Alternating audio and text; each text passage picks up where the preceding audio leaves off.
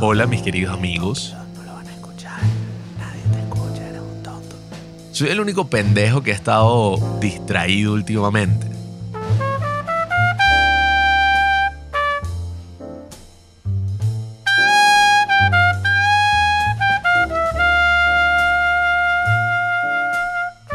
Ok, llevo tiempo sin sacar una recomendación y me alegro muchísimo de estar aquí, ¿no? Finalmente pudiendo hablar con ustedes. Y es que no sé si soy la única persona que se siente como que entró en una especie de flujo del que no puede escapar. Entró como que en una rutina donde tiene muchísimas cosas que hacer y poco tiempo para realizarlas. Y se distrae constantemente con todas las distracciones que ofrece el gran Internet. It's easy. Guys! Oh. Hey guys, too. Am I the ass?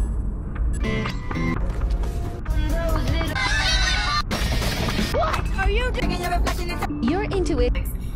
This is what. I'm gonna be real with y'all.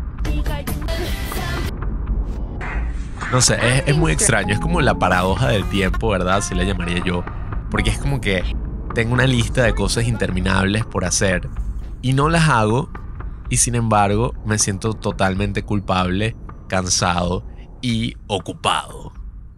Es como si, ok, tengo que hacer X cosa, pero me siento, ¿verdad?, a realizarla y entonces las grandes tentaciones de nuestros teléfonos, las grandes tentaciones que rigen nuestras vidas, toman su camino y entonces paso, no sé, media hora perdida o incluso mucho más haciendo cualquier estupidez.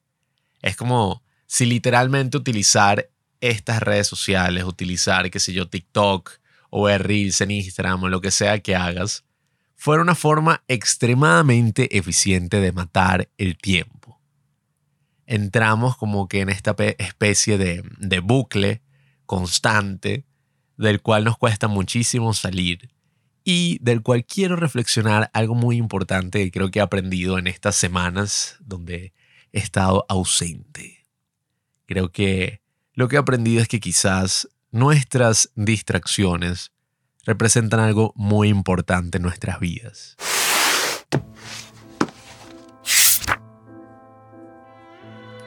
Ok, ok. eh, estuve viendo clases de filosofía, ¿no? Estuve asistiendo a unas clases muy interesantes donde hablábamos de la filosofía de la praxis. Yo entendía como praxis la acción, por ende entendía que iban a ser clases sobre política, ¿no? En filosofía. No era ninguna de las dos, más bien era una especie de análisis sobre la historia y las distintas cosas que nos han traído hasta acá desde el desarrollo del espíritu humano, ¿no? El desarrollo de todas nuestras acciones, nuestras sociedades, de dónde vienen los términos que utilizamos, etc. Y algo que hemos discutido muchísimo en esa clase y que me ha inspirado profundamente es la idea de que debemos conquistarnos a nosotros mismos como individuos. Es la idea de que la sociedad, la política y la praxis, ¿no? Fundamentalmente, eh, nace desde nuestra autonomía, desde cuando ponemos nuestros intereses propios antes de los intereses del pueblo, ¿no? antes de los intereses de la sociedad en un conjunto, en un conjunto eh, único. ¿no? Eh, me parece muy interesante porque estamos hablando de que la filosofía es como una especie de nostalgia, una nostalgia por esa plenitud que se vivía en esos momentos donde todos nos unimos, en donde todos nos sentimos como que parte de una sola cosa, sea una idea, un país, una sociedad. Eh, claro, se habla de este análisis de la antigua Grecia en que empezó a nacer todo esto de, bueno, cuáles son tus intereses propios, qué es lo que tú quieres realizar, qué es lo que te da felicidad a ti, en vez de pensar como una parte de un gran estado, ¿no? Eso me pareció muy importante porque yo siento que muchas veces queremos poner nuestra felicidad, nuestro poder de determinación en cosas externas, ¿no? Eh, creo que hay muchas cosas que nos rigen externamente, hay muchas cosas sobre las cuales no tenemos control, sin duda alguna, pero es verdad que sobre todo en mi caso, ¿no? Que vivo en un país de mierda de tercer mundo y, y, políticamente yo diría que ni siquiera existe la política en mi país, vivo en una autocracia. Es muy difícil querer conquistarse uno mismo o querer sentirse autónomo cuando ni siquiera tienes una libertad básica, ¿no? Sin embargo, es extremadamente necesario. Eso es lo que más me he dado cuenta en todo esto que estoy viviendo, ¿no? Me he dado cuenta de que si uno no se conquista a sí mismo, si uno no busca su libertad a través de otros medios, nadie te la va a poder dar. Vas a buscarla a través de medios totalmente destructivos, vas a generar un gran resentimiento, vas a querer esperar y esperar, ¿no? Fomentar una esperanza que te lleva a la inactividad o fomentar una desesperanza que te lleva a un pesimismo completo. Ambos, ¿no? Ambos extremos te llevan a no hacer absolutamente nada. Entonces, me parece extremadamente importante esta idea de conquistarse uno mismo, esta idea de decir, ok, si no puedo ser libre, qué sé yo, en términos políticos, o si hay cosas que no puedo realizar, qué cosas sí puedo hacer. ¿Cómo no voy a ser una víctima de mis circunstancias? Porque creo que esa también ha sido otra reflexión importante. Las víctimas, el victimizarse. ¿Será que acaso todos somos unas víctimas? J. Trump is now president of the United States. President Obama Ok, ok, esto es algo que he estado pensando muchísimo al respecto, ¿no? Y es que el gran dolor que a mí me da cuando uno ve a una persona que ha sido abusada o que le han pasado cosas muy terribles, ¿no? De las cuales no fue culpable, una persona que se convierte en una víctima, yo creo que la gran tragedia va más allá del acto en sí. I am so sorry to my world. I am so sorry to my world. This is not what we want. Va de la mano de que el agresor logró convertirte en una víctima, de que el agresor logró quitarte el poder y a través de un solo acto o múltiples actos te convirtió en una persona desprotegida, te convirtió en una persona vulnerable, ¿no? Creo que la gran tragedia es cuando una persona que ha sido, bueno, ha recibido tratos crueles o etcétera, ha pasado por muchas cosas, se convierte en una víctima y es como si perdiera su poder de autodeterminarse. Es como si todas las cosas que le pasaran vienen de un solo evento. Y esto es terrible, no porque sea culpa de la persona, ¿no? Que se convirtió víctima, obviamente que no. Podríamos decir que es 100% la culpa del agresor. Pero es terrible porque le estamos dando cada vez más poder al agresor. En sus múltiples características, incluso con cosas muy, muy pequeñas. Por ejemplo, he visto que ahorita existe un gran énfasis en las redes sociales y con todas estas cosas que es como que ten cuidado con las palabras que utilizas, no seas ofensivo, esto, porque tú nunca sabes qué es lo que tú vas a causar en las otras personas, ten más empatía. Y al final estamos dándole demasiado poder a las palabras destructivas del otro. Le estamos dando demasiado poder a las malas acciones que otra persona puede cometer y que siempre va a cometer de alguna forma, ¿no? Es solamente basta con que una persona tome una mala decisión, una persona cometa un acto injusto, para que ya nuestro mundo perfecto, donde todos somos buenos y, no sé, solidarios, se nos venga abajo. Cuando le damos tanta importancia a las ofensas de los demás, cuando nos sentimos tan vulnerables con nosotros mismos, estamos creando un problema aún mayor.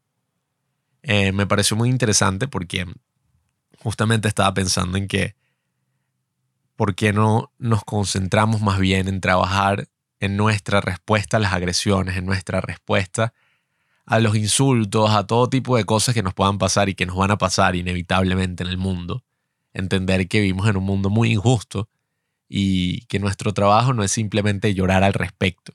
Nuestro trabajo no es quejarnos, nuestro trabajo es hacer algo al respecto, nuestro trabajo es ser más fuertes desde la adversidad. Entonces, yo creo que es importantísimo el no victimizarse, creo que es importantísimo el entender que si bien tenemos muchas limitaciones, algunas mayores que otras, no concentrarnos en que hay, es que hay otras personas que son privilegiadas, o es que hay otras personas que lo tienen más fácil, o es que a mí me han pasado cosas muy difíciles, sino más bien concentrarnos en una idea muy sencilla, en la idea de que ninguno de nosotros somos impotentes. Todos tenemos la potencialidad de resolver lo que nos ocurre, de resolver los problemas de nuestras vidas. Incluso si estás en una de las circunstancias más difíciles, que es estar preso, estar en cautiverio, estar en una situación así, el carácter humano nos ha dotado de, bueno, millones y millones de historias de valor, de valentía, de coraje, donde hemos visto como personas se han enfrentado a las adversidades y nos han demostrado que sin importar lo difícil que se pueda ver todo, no somos impotentes. Esto me llama mucho la atención porque he estado ¿no? un poco distraído en todo este bucle que les comento, este bucle de las redes sociales. Y a veces siento como que, ay, pasé mucho tiempo viendo Instagram o pasé mucho tiempo desperdiciado. Y esto se da, yo creo que sobre todo por el miedo. Esto se da porque hemos creado muchísimos mecanismos de confort. No sé, yo creo que es más que común que uno está caminando, ¿no? Y, y se encuentra unas personas o un grupo grande de gente o qué sé yo, se siente un poco incómodo. Y nuestro primer reflejo es sacar el teléfono y literalmente hacer nada.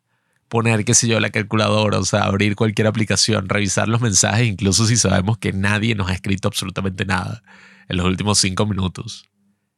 Tenemos estos mecanismos de respuesta, ¿no? Que, que se dan como por ese miedo a, a sentirse incómodos o al aburrimiento y estos mecanismos de respuesta se dan muchísimo más generalizados en nuestra soledad, en nuestra individualidad. Queremos siempre escapar a, estas máquinas de entretenimiento, ¿no? A, esta gran herramienta y gran posibilidad que es el Internet, pero que también eh, es demasiado peligroso en el sentido de que simplemente sacando algo que tenemos en nuestros bolsillos, tenemos acceso a toda la información del mundo, a entretenimiento sin fin, y a todo tipo de mujeres excitantes desnudas teniendo sexo. O hombres, pues, o, no sé, no sé qué es lo que tú ves, hentai, qué sé yo. Pero el punto es que estas distracciones que he estado sintiendo se dan desde el miedo. Desde el miedo a, a conquistar todas estas actividades que tengo que hacer. Desde el miedo a decir que no algunas cosas. Decir, mira, no tengo tiempo de verdad para esto. O desde el miedo a simplemente decir, mira, vamos a ser realistas. Esto no lo puedo hacer, esto sí lo puedo hacer. Vamos a empezar y vamos a dejar de huir, ¿no? Creo que al estar consciente de esto, hay que estar consciente de que tenemos que conquistar ese miedo, de que no simplemente nos podemos quejar al respecto y lloriquear. Vamos a deconstruir ese miedo, no. Debemos verdaderamente enfrentarlo. Así que he estado pensando mucho, queridos amigos, últimamente, no es necesariamente, ay, bueno, voy a dejar de utilizar mi teléfono, bro, eh, borra el Instagram, haz esto, haz lo otro. Yo creo que muchas de esas son como que soluciones temporales. Estoy pensando más bien en tratar de aceptar y abrazar el aburrimiento. Abrazar muchas dificultades que surgen en la escritura, en la edición, en cualquier tipo de actividad que tú realices, ¿no?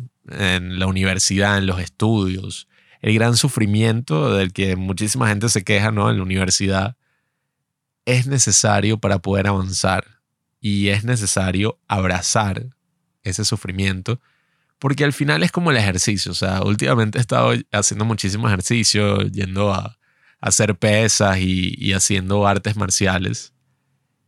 Y si tú no rompes tus músculos, ¿no? De cierta manera no van a poder crecer si no te esfuerzas, si no haces todo esto, al final no vas a poder, ¿sabes? Em, tener un buen resultado. No pain, no game, bro. No, tampoco así. Eh, pero me refiero a que hay que abrazar esas dificultades inherentes de la vida, ¿no? No. Tenemos que entender que, que el miedo y todas esas cosas son naturales y, y que la cuestión no es que no existe el miedo, la cuestión es que no existan las distracciones o eliminar algunas cosas de tu vida y ya. Sino el tema es cómo lidiar con esas cosas, cómo lidiar con las distracciones, cómo lidiar con este gran miedo que sentimos y sobre todo conquistarnos a nosotros mismos. me parece muy interesante esta frase de que si nosotros no tenemos un plan, ¿no? Si nosotros no tenemos un camino, estamos a merced de todos aquellos que sí lo tienen. y, y claro, no tenemos que ser tan estrictos con esto y no sé, esto como que se está convirtiendo en una cuestión de eh, transformación personal y de estos canales así motivacionales y todo esto. Pero te invito a reflexionar sobre cuál es el gran valor de la distracción, qué es lo que nos puede estar mostrando. Quizás los momentos en que tú te sientes más distraído, los momentos en que sientes más ansia de sacar tu teléfono, sean también momentos muy necesarios que debemos enfrentar. Es la interacción social incómoda, que es una base de toda la sociedad, de todas las relaciones humanas. Es el sentarse, ¿no? A, hacer algo, una tarea, una actividad, un trabajo, y, y sentir esa dificultad inicial de empezar, ¿no? esa inseguridad que, bueno, al menos yo siento muchas veces de que, bueno, ¿qué pasa si no logro hacer algo tan bueno como la última vez? Y entonces como que me obsesiono mucho con las cosas así que hice antes y ahí que, bueno, o sea, como si esa fuera y que, ay, mira esto que hice antes, eh, no sé si voy a lograr hacer algo tan bueno, tal, y todo el punto es como que, mira, tienes que hacer y ya, simplemente, esa es la base. Así que bueno, muchísimas gracias queridos amigos, les dejo esta reflexión para empezar la semana.